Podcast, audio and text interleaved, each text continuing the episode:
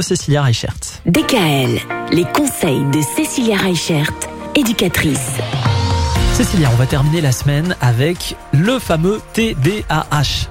Alors, le TDAH, c'est un des troubles qui fait partie des troubles des apprentissages. Et en fait, ça veut dire que on a un déficit au niveau de l'attention. Donc, le déficit au niveau de l'attention, c'est quand on a du mal à planifier, à s'organiser. Quand on a un enfant, par exemple, qui semble distrait, qui ne semble pas écouter, mais qui arrive quand même à avoir euh, certains apprentissages.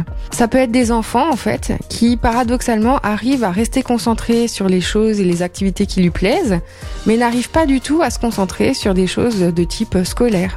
Parce que tout simplement, c'est pas le même côté du cerveau qui travaille.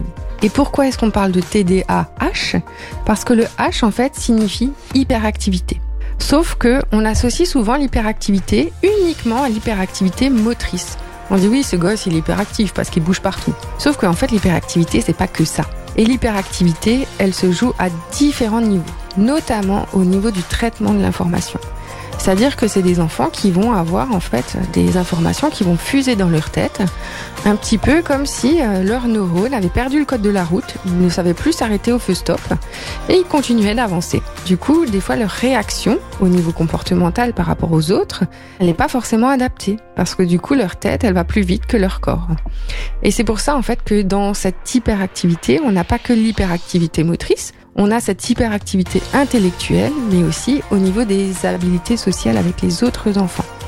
C'est des enfants qui peuvent avoir, par exemple, une impulsivité euh, verbale qui va être plus importante, couper la parole, euh, répondre avant que la question elle soit posée. Ils ont besoin en fait de changer très souvent d'activité. Et c'est des enfants en fait qui peuvent aussi être un peu casse-cou, hein, qui prennent des risques euh, malgré les conseils et qui n'arrivent pas à respecter des ordres ou des consignes. Et alors souvent, on associe ce TDAH à euh, une mauvaise éducation des parents, alors qu'en fait, c'est pas du tout le cas. On peut avoir une très bonne éducation et avoir quand même un enfant qui a un TDAH ou un TDA, parce qu'il n'y a pas forcément le H avec. Et il faut savoir qu'en moyenne, ça touche entre 3 et 4 enfants par classe avec des degrés plus ou moins importants. Qui est-ce qu'on va consulter Alors dans le cadre du TDAH, on va pouvoir consulter l'éducatrice qui du coup va pouvoir vous aider à faire déjà un pré-diagnostic. Alors on ne pose pas de diagnostic parce qu'on n'est pas médecin, n'est-ce pas?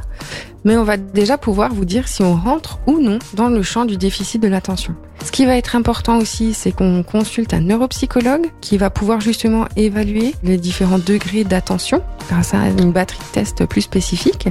Et après, c'est seulement un pédopsychiatre qui va pouvoir poser le diagnostic officiel par rapport à ce TDAH. Ces chroniques, on rappelle que vous pouvez les réécouter sur le site de la radio. Et puis, on rappelle également que vous pouvez joindre Cécilia directement, notamment sur Internet, éducatrice.net ou alors dans son cabinet à NCSI. Merci beaucoup. Bon week-end. On se donne rendez-vous lundi. Bon week-end. À lundi.